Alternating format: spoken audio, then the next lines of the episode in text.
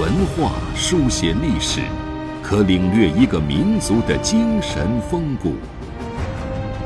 用文字镂刻古今，足以把先贤智慧遗绝孙谋。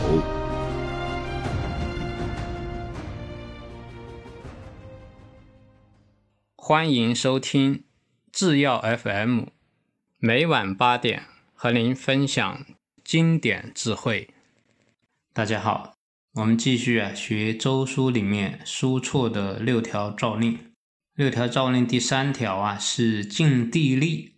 尽地利啊讲的就是啊要重视农业生产啊，因为中国古代啊是农业社会，农业生产呢直接决定了老百姓啊吃饭的问题，所以要格外的重视。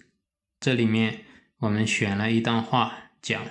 夫百亩之田，必春耕之，夏种之，秋收之，然后冬食之。此三食者，农之要也。若失其一食，则谷不可得而食。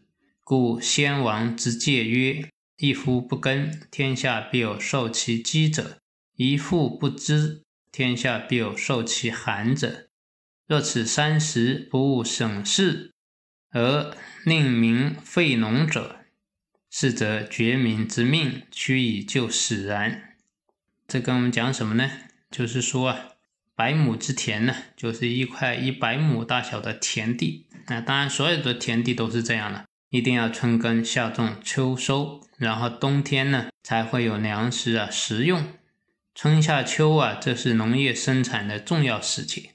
如果一个时节耽误了，那就不能收获谷物。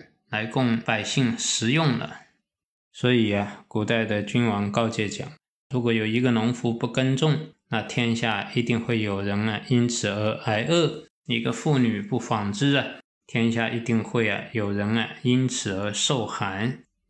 如果地方官不注意啊督促这三个时节的农事，让百姓啊荒废田地啊，那等于啊断绝百姓的性命，把他们啊。赶像死路一样。啊，我们今天依然还是一个农业大国，农业生产依然是我们国家最为重要的事情。所以，我们看到啊，我们的国家每年的一号文件呢，一定是关于农业的。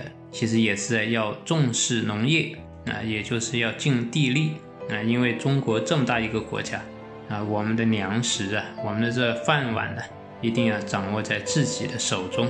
啊，否则是很危险的。这是我们今天分享的内容。我们今天啊就学习到这里，谢谢大家。